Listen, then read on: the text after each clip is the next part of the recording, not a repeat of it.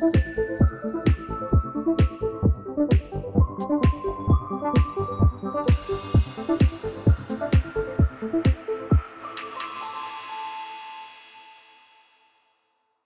à toutes et à tous, bienvenue dans ce nouvel épisode de Cogitons Science, le podcast qui décrypte les enjeux des sciences. Je m'appelle Alexandra Vépierre, je suis journaliste chez Technique de l'ingénieur, et tous les premiers lundis de chaque mois, on reçoit un ou plusieurs invités pour s'engager dans une réflexion critique sur l'avenir des sciences. Aujourd'hui, on entame notre nouvelle mini-série de trois épisodes sur l'énergie et la mobilité, et pour cela, on va se focaliser sur l'hydrogène décarboné dans les transports. Quelles sont les différentes technologies utilisées? Comment avance la recherche pour chaque type de transport? Et comment la filière s'organise pour permettre un développement plus large des transports à hydrogène? Pour répondre à ces questions, je reçois Philippe Boucly. Philippe Boucly est le président de France Hydrogène, une association qui fédère les acteurs de la filière française de l'hydrogène et des piles à combustible. Au sein de cette association, il représente GRT Gaz. Bonjour Bonjour alors, pour commencer, on va parler euh, d'appellation. Donc, on parle beaucoup d'hydrogène vert, gris, bleu, d'hydrogène carboné, décarboné, bas carbone. Est-ce que vous pouvez nous expliquer de quoi on parle et comment on produit ces différents types d'hydrogène? Effectivement, on balaye, je dirais, l'ensemble des couleurs de, l'arc-en-ciel. On parle de, vert, de bleu, de turquoise. Tout ça n'est pas très précis. Tout ça manque un peu de, rigueur euh, scientifique. Dans le langage courant, quand même, euh, l'hydrogène vert, c'est normalement celui qui est produit à partir d'électricité renouvelable. Et l'hydrogène bleu, c'est celui qui est produit à partir de, méthane qu'on casse avec de la vapeur d'eau et dont on extrait l'hydrogène. Et évidemment, euh, bleu, ça veut dire aussi qu'on a pris la précaution de capter le gaz carbonique qui est produit lors de ce processus de production. Soit on le réutilise dans des, parce qu'on a besoin du, carbone pour la, chimie notamment, soit on le séquestre dans des euh, gisements euh, abandonnés, notamment en mer du Nord.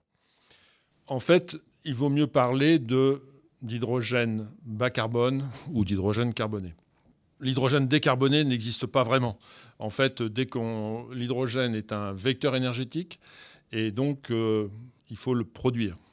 Il y a des gisements d'hydrogène on en connaît peu parce qu'on n'en a jamais cherché, mais il y en a probablement plus qu'on ne peut le penser. Mais généralement, l'hydrogène, il faut le produire. On le produit soit à partir de l'eau, soit à partir d'hydrocarbures. En fait, euh, l'hydrogène est une euh, petite, un petit atome qui est accroché soit à de l'oxygène, ça s'appelle de l'eau, soit à du carbone, et ça s'appelle des hydrocarbures ou du charbon. Et donc, il faut casser cette liaison.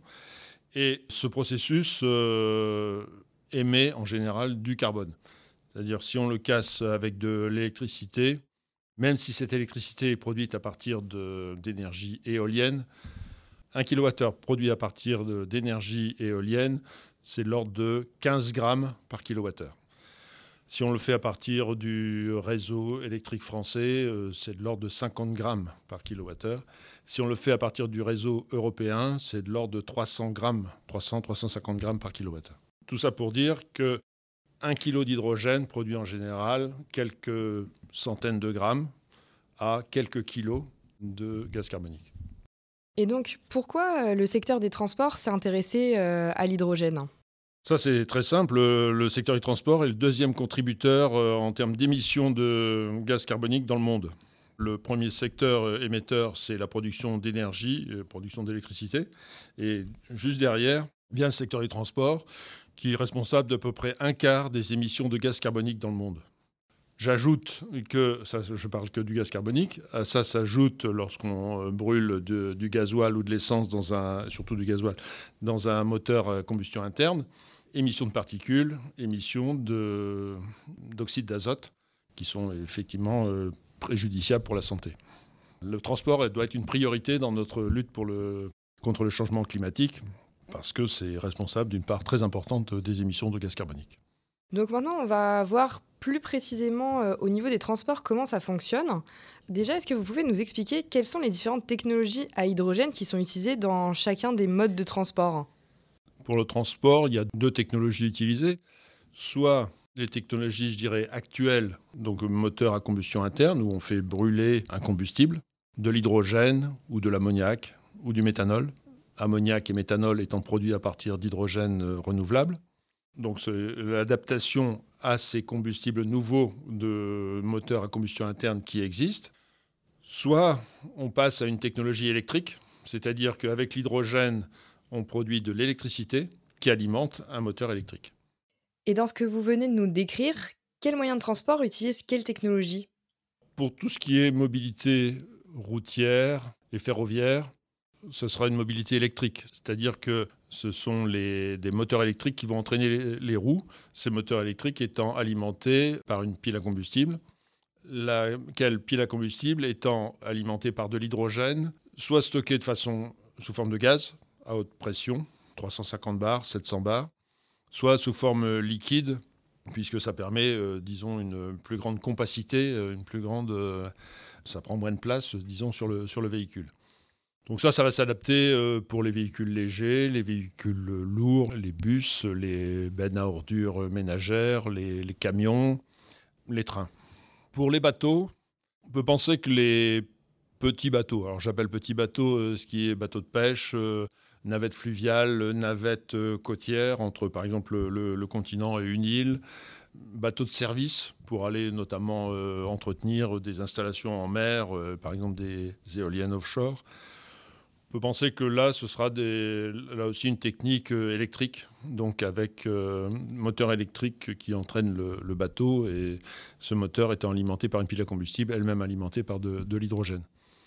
Pour les gros bateaux, on pense plutôt à des moteurs à combustion interne alimentés par de l'ammoniac ou par de l'hydrogène, et probablement de l'hydrogène liquide. Tout le milieu maritime s'y intéresse très fortement. Euh, L'OMI, l'Organisation maritime internationale, a fixé des objectifs assez draconiens pour, euh, ou assez ambitieux et se fixe donc une réduction importante de, de ces émissions à l'horizon 2050. Maintenant, on va s'arrêter euh, sur chaque mode de transport pour voir un peu où est-ce qu'on en est au niveau des recherches, des projets en cours et de ce qui reste encore à résoudre pour que ce soit vraiment commercialisé et qu'on voit ces moyens de transport autour de nous. On va commencer par le train. Donc, par exemple, pour les trains, on a Alstom qui a lancé en Allemagne depuis 2018 des trains à hydrogène. D'ailleurs, en avril dernier, la SNCF leur en a commandé 12. Et les premiers essais sont euh, prévus pour fin 2023. Est-ce que vous pouvez nous parler de ces trains? Qu'est-ce que c'est leur spécificité? Est-ce qu'il y a encore des problèmes à résoudre afin qu'on puisse vraiment les utiliser pour fin 2023 donc effectivement, euh, Alstom a, fait œuvre de pionnier en mettant au point ce train à hydrogène euh, qui roule actuellement de façon commerciale dans le nord de l'Allemagne. L'approche pour le réseau français est quelque peu différente de ce qui a été fait pour l'Allemagne, dans la mesure où le réseau français est plus électrifié que le réseau allemand. Et donc la question de la décarbonation se pose avec moins d'acuité. Ce qui a été décidé en, lien avec l'État et avec les, régions, c'est de développer un train bimode c'est-à-dire qu'il pourra soit fonctionner sur pile à combustible lorsque la ligne n'est pas électrifiée, soit avec pantographe et caténaire lorsque la ligne est, électrifiée. Donc ça va prendre un peu plus de temps. Les recherches se poursuivent pour euh, adapter les piles à combustible sur les, locomotives de manœuvre dans les dépôts euh, pour former les trains, également pour tirer les trains de marchandises. Ça demande des puissances beaucoup plus importantes que ce qui est mis en œuvre actuellement dans les trains de voyageurs, qui sont des petites rames. Il hein. C'est pas, faut pas avoir un TGV où il y a plusieurs, quelques voitures. Donc c'est des puissances qui sont euh, relativement limitées et facilement accessibles sur le marché. Pour les locomotives de manœuvre, pour former les trains et également pour les trains de marchandises, ça demande des puissances beaucoup plus importantes. Et là, les, mises au point se poursuivent. Ça va déboucher assez, assez prochainement. Ce qu'on pourrait imaginer également, c'est des petites navettes autonomes qui pourraient faire des liaisons euh, sur des, connexions euh, dans la campagne, en province, par exemple ça apporte vraiment une solution pour ces lignes secondaires qui ont de plus en plus tendance à être un peu délaissées et donc euh, avoir une solution propre, écologique pour le transport dans ces régions est tout à fait intéressant. Ce que je voudrais ajouter, c'est que la question de la technologie est une chose, Parallèlement, il faut mettre en place toute la réglementation de façon à accompagner la, mise en œuvre de ces, technologies. Et au niveau de l'association euh, France Hydrogène, on travaille euh, à l'évolution de cette réglementation, notamment pour euh, faire admettre ces trains dans les centres de les technicentres, les centres de maintenance de la, SNCF. Vous rentrez pas comme ça impunément un train dans un lieu fermé. Il faut prévoir euh, des ventilations, faire en sorte qu'il n'y ait pas de, dégagement intempestif d'hydrogène qui pourrait créer euh, des, problèmes. C'est toute cette réglementation que nous sommes en train d'adapter, à la fois donc pour la, maintenance, la question aussi de la circulation de ces trains dans les tunnels, qui sont aussi des lieux, fermés. Donc il y a un gros travail d'adaptation de, de la réglementation qui est en cours. Et au niveau de la formation, alors qu'est-ce qu'il va falloir mettre en place? Ces trains, mais plus généralement tout ce qui est hydrogène, euh, demande des compétences euh, pas forcément nouvelles, mais euh, disons une adaptation des compétences nécessaires. France Hydrogène vient de, terminer et vient d'éditer un livre blanc qui est un référentiel des compétences métiers nécessaires pour tous les métiers, disons, qui touchent de près ou de loin à l'hydrogène. Donc nous avons recensé plus de 80 métiers, à la fois au niveau des ingénieurs de projet, des managers de centres de production d'hydrogène, des techniciens de maintenance, des opérateurs, des soudeurs, des euh, chaudronniers, enfin, disons, l'ensemble de ces métiers qui, euh, de près ou de loin, auront à, voir avec, euh, avec l'hydrogène. Et nous avons d'ailleurs aussi détecté un certain nombre de métiers en tension. C'est-à-dire que dès à présent, on manque de compétences dans un certain nombre de métiers. Un des exemples, c'est les techniciens de maintenance. Mais je dirais, ce n'est pas l'hydrogène qui a créé la tension. Cette tension, elle existe déjà. Il y a un fort besoin de, formation et de recrutement dans, ce domaine. Une fois ce référentiel métier, compétences métiers établi, nous allons poursuivre notre travail en identifiant maintenant les formations qui existent, parce que dès à présent, il y a un certain nombre de, formations qui existent dans le domaine de l'hydrogène, et voir s'il y a lieu de créer de nouvelles formations. Donc en fait, il faut probablement créer de certaines formations, mais aussi adapter un certain nombre de formations qui existent, les adapter à l'hydrogène. Pour passer maintenant euh, aux voitures, donc il y a plusieurs euh, marques qui ont déjà développé euh, des modèles de voitures à hydrogène. Est-ce que vous pouvez nous expliquer donc où est-ce qu'on en est technologiquement, qu'est-ce qui reste encore à faire fonctionner, etc. Notre priorité en matière de, de mobilité, ce sont les transports lourds et la mobilité que j'appellerais intensive. Dans la plupart des pays, en particulier en France, la cible n'est pas la voiture de monsieur tout le monde.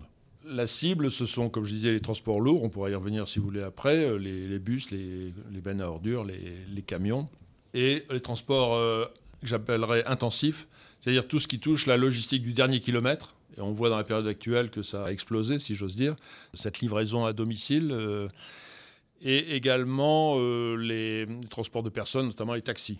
Et vous avez à Paris une, société, la, STEP, la Société du taxi électrique parisien, qui a plus de 100 taxis euh, de marque euh, Toyota. Le modèle, c'est la Mirai. Mirai, ça veut dire futur en, japonais. Qui roule. Et euh, cette flotte va bientôt passer à près de 800 d'ici la fin de l'année.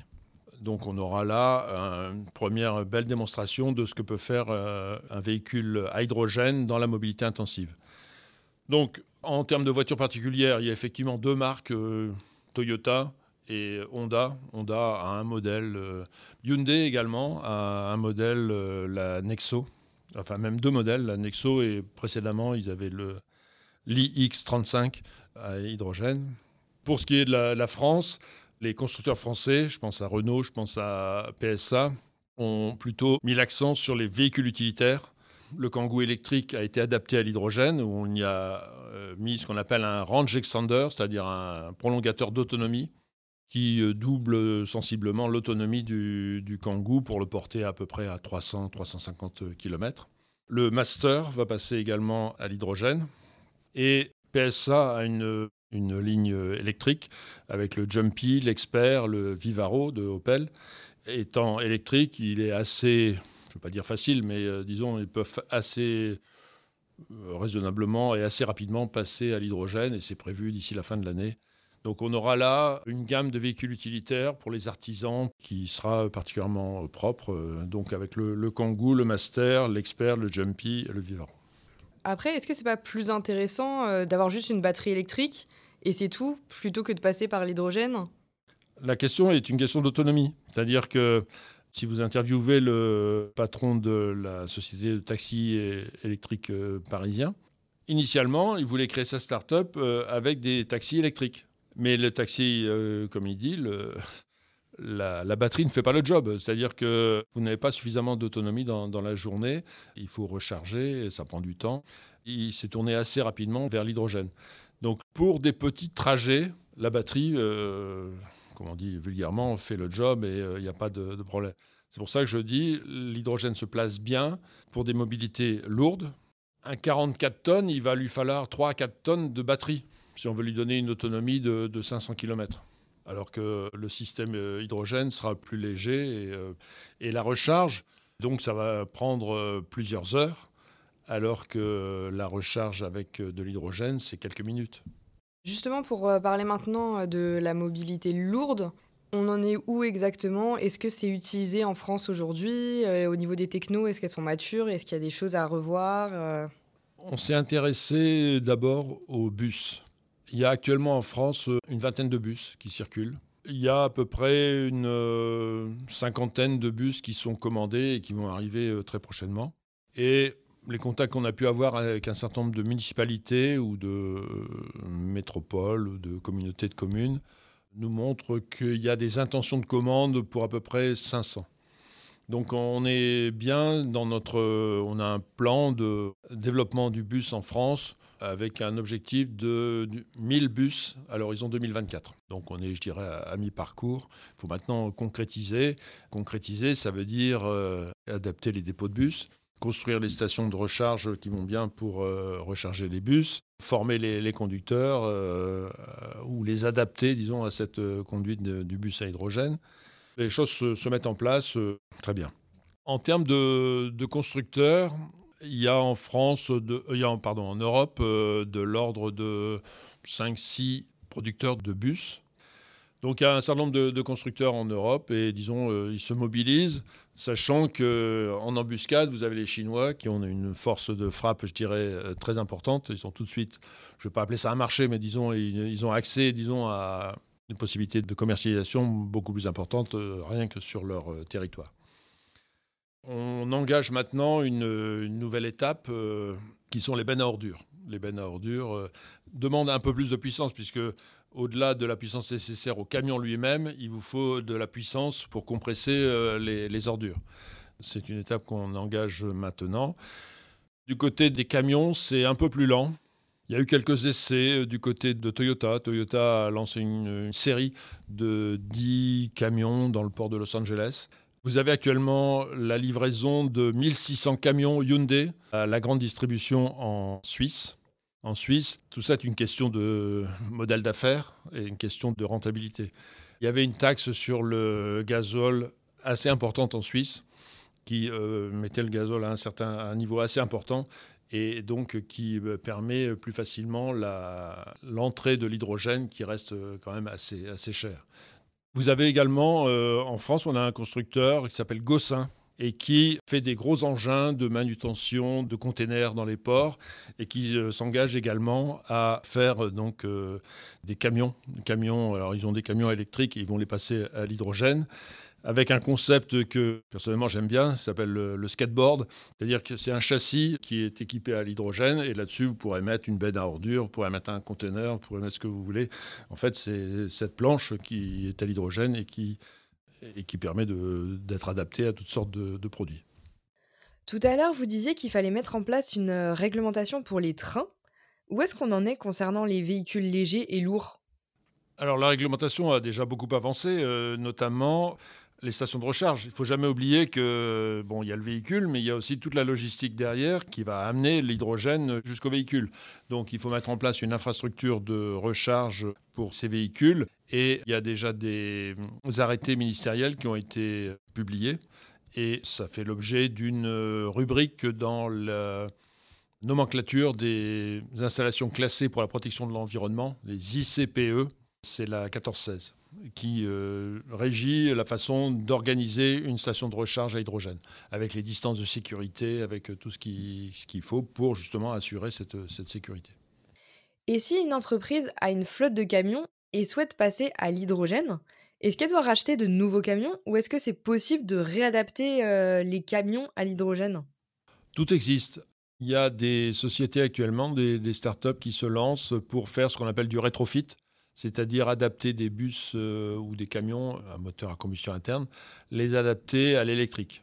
Il y a également des réflexions qui sont menées actuellement par certains constructeurs, je pense euh, à Toyota, pour utiliser directement l'hydrogène dans le moteur à combustion interne, c'est-à-dire ne pas passer par l'électrique à ce moment-là. Mais euh, donc euh, tout existe, euh, mais disons là aussi on est encore dans une phase de, mise au point. Donc maintenant on va passer aux avions. Donc la France elle veut être le premier pays à proposer l'avion à hydrogène. Donc l'objectif affiché est de 2035. Est-ce que vous pouvez nous expliquer quels sont les défis pour créer un tel avion et est-ce que l'objectif 2035 vous semble atteignable? Airbus s'engage résolument dans la conception d'un avion à hydrogène. Donc les études sont en cours et les dirigeants d'Airbus nous disent que en 2025, ils pourront définir le programme dans lequel ils pourront se lancer pour euh, atteindre cet avion à 2035. Là, on parle de moyens courriers ou de long courrier, c'est-à-dire des avions qui vont emporter 100, 200 passagers. Dès à présent, il y a des petits avions qui volent à, l'hydrogène et euh, qui emportent 2 euh, à 4 passagers. Il faut toujours voir euh, à quelle vitesse, avec quelle autonomie. Pour l'instant, avec des autonomies relativement faibles et des capacités d'emport relativement faibles également. Mais disons, le mouvement est lancé et ça avance bien. Il faut voir qu'on a quand même en France des, des champions assez importants. J'ai cité Airbus et tout l'écosystème qui, qui l'accompagne. On a également Ariane, Ariane euh, qui euh, travaille sur l'hydrogène et notamment l'hydrogène liquide depuis des, lustres, hein, depuis les premières fusées, qui sait particulièrement bien euh, manipuler l'hydrogène liquide. Il faut voir qu'une fusée Ariane au décollage, c'est 18 tonnes d'hydrogène qui sont brûlées en quelques minutes. Il faut vraiment voir chez Ariane cette technologie euh, très pointue euh, qu'ils ont pu développer pour justement manipuler cet hydrogène liquide. L'hydrogène liquide, c'est moins 253 degrés Celsius, c'est 20 degrés Kelvin. On est à 20 degrés au-dessus du zéro absolu. Donc euh, c'est quelque chose de, très froid. Et quand on sait que cet hydrogène-là, brûlé dans les chambres de combustion où vous avez des milliers de degrés, enfin on, conçoit les prouesses en termes de mécanique qu'il faut réaliser pour avoir ces moteurs euh, très performants. Et pour les avions, ce serait aussi de l'hydrogène liquide qui serait le plus adapté? C'est justement les, études d'ici 2025 qui permettront, à mon avis, de mieux définir s'il s'agit d'hydrogène liquide ou de kérosène synthétique. Kérosène synthétique qui serait fait avec de l'hydrogène euh, renouvelable ou bas carbone. La question, euh, enfin, il y a de multiples questions qui se posent. L'hydrogène a un pouvoir, euh, enfin une densité euh, énergétique massique très importante. C'est-à-dire que dans un kilo d'hydrogène, vous avez euh, trois à quatre fois plus d'énergie que dans un kilo de gasoil ou un kilo d'essence. Mais on a une densité énergétique volumique beaucoup plus faible. C'est-à-dire que l'hydrogène, il faut le, confiner. Et donc, soit on le comprime à 700 bars, c'est la, pression qui est euh, généralement retenue, soit on le liquéfie. Mais ensuite, il y a des questions de manipulation. Vous imaginez amener de l'hydrogène liquide à moins 253 degrés euh, sur un aéroport, euh, donc il va falloir faire des canalisations isolées. Donc, une alternative est de réfléchir à ce qu'ils appellent des e-fuels, et donc des kérosènes synthétiques qui pourraient également répondre à, la question. Des réflexions sont en cours, le modèle lui-même n'est pas encore bien stabilisé. Alors maintenant, on va parler du développement de la filière, parce qu'il ne suffit pas d'avoir des technologies qui fonctionnent, il faut aussi euh, organiser toute la chaîne de valeur. Déjà, à aujourd'hui, est-ce qu'on a assez d'électrolyseurs en France pour répondre à la demande d'hydrogène bas carbone si on développait davantage les transports À l'instant T, aujourd'hui, la réponse est clairement non. À l'heure actuelle, je n'ai pas fait le compte exact, mais il y a moins de 6,5 MW d'électrolyseurs installés pour produire spécifiquement de l'hydrogène. Pourquoi je dis 6,5 Parce que l'objectif de la France est d'arriver à 6500 MW à l'horizon 2030. C'est un facteur 1000. Ça veut dire qu'il faudrait doubler les capacités d'électrolyse tous les ans pendant 10 ans. C'est pas une petite colline à grimper, c'est vraiment une falaise à attaquer. Il y a vraiment un défi énorme à, relever. Les industriels français sont prêts à relever ce, défi.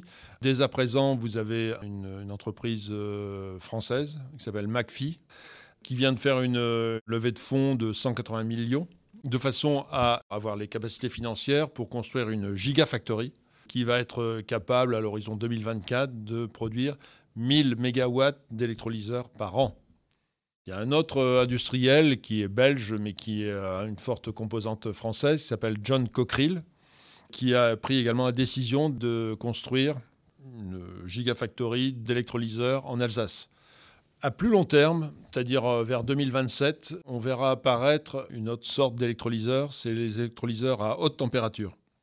Là, il s'agit plus d'électrolyser de l'eau, mais de la vapeur d'eau. Donc c'est une électrolyse qui se passe à 700-800 degrés Celsius et qui a des rendements euh, très importants, supérieurs à 95%. En général, ça va être bien adapté pour des process industriels où il y a déjà de la chaleur euh, fatale.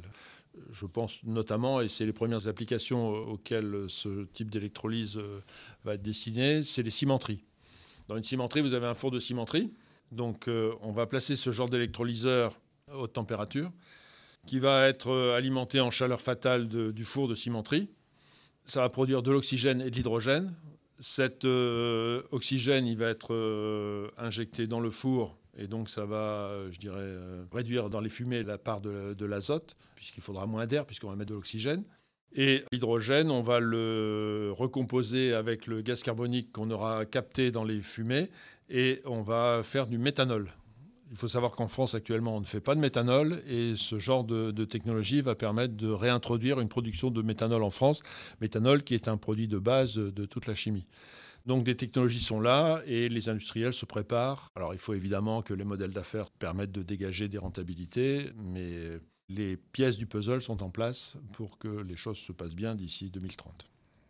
Après, le transport et le stockage de l'hydrogène posent aussi question parce que comme il est extrêmement léger, l'hydrogène il demande beaucoup de volume pour être stocké. Alors, quelles recherches existent aujourd'hui pour résoudre ce problème? La logistique a été une question qui est maintenant euh, bien abordée dans les, dans les études, mais qui, euh, pendant un certain temps, avait été oubliée. C'est-à-dire qu'on parlait de la production, comment produire de l'hydrogène vertueux, comment l'utiliser, mais disons, la jonction entre le producteur et le consommateur, euh, on l'avait un peu passé de, sous silence. L'essentiel de, l'hydrogène produit actuellement, il est produit dans des raffineries, par exemple, ou dans des, euh, dans des usines chimiques qui font des engrais. Et donc, la production se fait sur place. On amène par des réseaux de, de gaz, on amène le gaz naturel, on casse la molécule euh, avec de la vapeur, on produit de l'hydrogène. Donc l'hydrogène, il sert soit au raffinage du brut, soit à la production d'engrais. En général, les gaziers industriels comme Air Liquide, comme Linde, surdimensionnent leur installation et ce qui leur euh, donne des quantités d'hydrogène qui peuvent amener par camion chez des industriels qui consomment des quantités plus modestes. Il faut voir que ces camions, c'est essentiellement du transport de l'acier parce que c'est les camions qui font 20 euh, tonnes, 30 tonnes, des semi-remorques. Vous les voyez parfois, c'est des longs cigares. Euh, il y a à peu près 6 cigares euh, posés sur une plateforme d'un semi-remorque. Là-dedans, vous mettez 300 kg d'hydrogène pour un camion qui pèse 30 tonnes. Donc 1%. Des progrès énormes ont été faits récemment et on a toujours ce principe d'un semi-remorque dans lequel on met ce qu'on appelle des cadres, c'est-à-dire des, des casiers à bouteilles, dans lequel on met des bouteilles en matériaux composites qui permettent de monter à des pressions de 500 bars. Et on est passé à des capacités d'emport de l'ordre d'une tonne, une tonne 2. Euh, Donc on a multiplié quasiment par 4 l'efficacité du transport gazeux. Si vous voulez encore amener plus d'hydrogène sur un site, vous utilisez de l'hydrogène liquide. Donc là, on a des camions de quelques tonnes d'hydrogène euh, liquide. Mais ça ne suffira pas lorsqu'on aura un développement important de l'hydrogène. Ces modes-là ne suffiront plus. Il faudra des rotations de camions euh, infernales euh, dans la journée. Donc euh, il faudra passer à, un transport par canalisation. Et les gaziers, en France, GRT Gaz, GRDF, Terega, travaillent justement à l'adaptation de leur réseau à l'hydrogène. Le transport d'hydrogène par canalisation existe, il n'y a rien à inventer. Air Liquide exploite dans le nord de la France, en Belgique, aux Pays-Bas et en Allemagne, à peu près 1400 km de canalisation de transport d'hydrogène. soit d'avoir de l'hydrogène en mélange avec le gaz naturel, dans des proportions euh, jusqu'à 20%, ne devrait pas poser trop de, problèmes, soit de l'hydrogène euh, pur dans les canalisations. Pour ce faire, il faudra faire en sorte que ces canalisations se libèrent. Ces canalisations servent, à quelque chose, puisqu'elles servent au transport du gaz naturel. On va avoir une décroissance des ventes de gaz naturel et l'hydrogène va prendre la place. L'intérêt de ce mode de transport, c'est qu'il n'est pas cher une étude récente faite par l'ensemble des opérateurs euh, de réseaux de transport de gaz naturel en Europe montre qu'on arrive à un coût de transport qui varie entre 0,1 et 0,2 euros par kilo et par 1000 km. Donc pas, ça n'entraîne pas un surcoût très important pour l'acheminement de grandes quantités. Je parle pour de grandes quantités. Pour des quantités plus modestes, ça va être évidemment euh, plus cher. Mais donc, euh, par canalisation, ce serait un acheminement, euh, par exemple, pour aller vers des, stations de distribution, des choses comme ça? Oui, le modèle que l'on voit, c'est le développement d'écosystèmes territoriaux dans lequel vous avez sur, une, sur un territoire donné un certain nombre d'utilisateurs qui peuvent être des utilisateurs industriels ou des utilisateurs de mobilité. Vous pouvez avoir un ou plusieurs dépôts de bus vous pouvez avoir également un, dépôt de train. Ce qu'on imagine, c'est que une des possibilités serait de mettre un électrolyseur très puissant chez le, par exemple, le principal consommateur, surdimensionner cet électrolyseur et acheminer ces excédents d'hydrogène vers des stations satellites. Alors là encore, si euh, les quantités sont modestes avec des camions, et dès que les quantités vont être importantes, créer des micro-réseaux autour de ces gros utilisateurs. Ce que l'on voit aussi, c'est que même si on se contente de développer l'hydrogène dans ces clusters, dans ces écosystèmes euh, territoriaux, si vous alimentez euh, votre électrolyseur avec des énergies renouvelables, qui sont par essence euh, variables, intermittentes, vous avez une production qui va varier, il va vous falloir un mode de stockage. Donc il va falloir également stocker massivement cet hydrogène. Et donc, il va falloir des, bouts de tuyaux pour euh, connecter votre gros électrolyseur et puis le, stockage. L'infrastructure de transport et de distribution est une nécessité. Aujourd'hui, euh, fabriquer l'hydrogène bas carbone, ça va être beaucoup plus coûteux que de fabriquer de l'hydrogène carboné. Est-ce qu'il y a des réflexions qui sont faites pour euh, baisser le coût de production et est-ce qu'un prix trop élevé pourrait avoir un impact sur le développement de l'hydrogène dans les transports? Dans la mobilité, il faut que pour l'utilisateur, ça ne coûte pas plus cher que les solutions actuelles euh, à base de gasoil. Et c'est vrai également dans l'industrie, que ce soit dans la sidérurgie, que ce soit dans les engrais, dans la chimie. Les industriels nous disent euh, il faut que ce soit au prix des solutions actuelles, et en général, c'est le gaz naturel le, concurrent. Donc, comment on fait pour euh, arriver à être concurrentiel? L'hydrogène, c'est de l'électricité qui est faite gaz c'est à 75% le coût de l'électricité et à 25% le coût de l'électrolyseur. Du côté de l'électrolyseur, il faut que l'électrolyseur soit le moins cher possible. Actuellement, les électrolyseurs, euh, on a un coût de l'ordre de 1000, 1200, 1400, 1600 euros du kilowatt. Les constructeurs nous disent que s'ils euh, font ces gigafactories, s'ils ont un marché pour construire des gigafactories, s'ils produisent massivement des électrolyseurs, le coût peut baisser à 500, 400, 300 euros du kilowatt. Donc une division par 4-5 euh, du, du, prix de l'électrolyseur. Donc il faut viser un développement massif d'électrolyseurs et une utilisation euh, la plus longue possible de votre électrolyseur. Et du côté du coût de l'électricité, il faut essayer d'avoir le coût de l'électricité le plus faible possible. Dès à présent, l'électricité qui est destinée à l'électrolyse est exonérée de taxes sur le, ce qu'on appelle la CSPE, la taxe sur, euh, je dirais, la péréquation euh, tarifaire euh, qui fait que ça prend en charge à la fois le coût des renouvelables et puis également le fait que l'électricité est, plus chère à acheminer dans certaines régions et donc il y a une péréquation nationale qui est faite. Certains militent pour que également il soit exonéré du coût d'acheminement lui-même. Plus fondamentalement, il faut se mettre dans des endroits où l'électricité renouvelable n'est pas chère, donc là où il y a beaucoup de vent ou dans le sud, dans le sud où là c'est de l'électricité solaire. Si on a une baisse euh, drastique du coût des électrolyseurs et si on a accès à cette électricité à 10 ou 15 euros du mégawattheure, on arrive à avoir un coût de l'hydrogène produit qui va être compétitif avec le gaz naturel. Parce que qu'il faut voir aussi, c'est que pour l'instant, on vise la parité entre l'hydrogène et puis le, gasoil, sachant que le gasoil est frappé de, de taxes relativement importantes. L'hydrogène ne l'est pas du tout. Quand il n'y aura plus de gasoil, il faudra quand même encore, euh, disons, avoir une source de revenus pour le budget de l'État. Donc il faut, euh, disons, que le coût de l'hydrogène baisse assez fondamentalement, de façon à ce qu'on puisse mettre des taxes qui vont payer les routes, qui vont alimenter le budget de l'État. En septembre 2020, le gouvernement a dévoilé son plan euh, France Relance, qui prévoit un plan hydrogène à hauteur de 7,2 milliards d'euros. Est-ce que pour vous, les moyens et la stratégie mise en place sont à la hauteur de vos attentes? Complètement. Au mois de juillet 2020, nous avions euh, publié un manifeste pour un plan national euh, hydrogène ambitieux et, cohérent, où nous disions, pour euh, atteindre l'objectif de la loi énergie-climat, qui fixe dans son article 1 qu'en 2030, 20 à 40 de l'hydrogène devra être renouvelable ou, bas carbone. Il faut investir de l'ordre de 24 milliards d'euros en installation de production de piles à combustible, en installation de, production d'électrolyseurs. Il va falloir aider les collectivités à acheter des bus à hydrogène. Pour atteindre une rentabilité et pour que les acteurs, euh, disons, investissent, il faut une aide financière publique à hauteur de 10 milliards. Et on n'était pas capable, on ne l'est toujours pas, de distinguer ce qui devait venir des régions, de l'État ou de l'Europe. Donc 10 euh, milliards, c'était l'enveloppe globale. Deux mois après, l'État euh, publie sa, stratégie nationale hydrogène en mettant 7,2 milliards. Donc c'est tout à fait conforme à ce qu'on avait envisagé. Et la capacité d'électrolyse qui est annoncée, 6,5 gigawatts, 6500 mégawatts, est tout à fait conforme à ce qu'on avait mis également dans notre manifeste. On avait mis un peu plus, nous on avait mis 7000. On est quand même euh, très proche.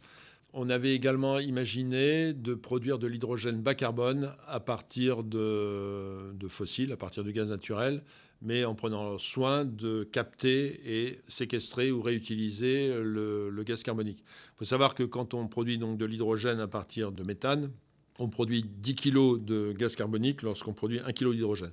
Ce gaz carbonique, évidemment, il faut euh, s'en préoccuper. Donc il faut le, capter et le séquestrer, notamment dans des champs profonds en mer du Nord. Les pétroliers font ça très bien et savent le faire. Il n'y a pas de problème de ce côté-là. Dans une phase transitoire, ça permettrait de donner accès assez rapidement à de grandes quantités d'hydrogène décarboné et pour pas très cher. Et donc pour finir, est-ce que vous avez des ressources euh, à nous conseiller, des livres, des documentaires, euh, des choses pour aller plus loin sur le sujet?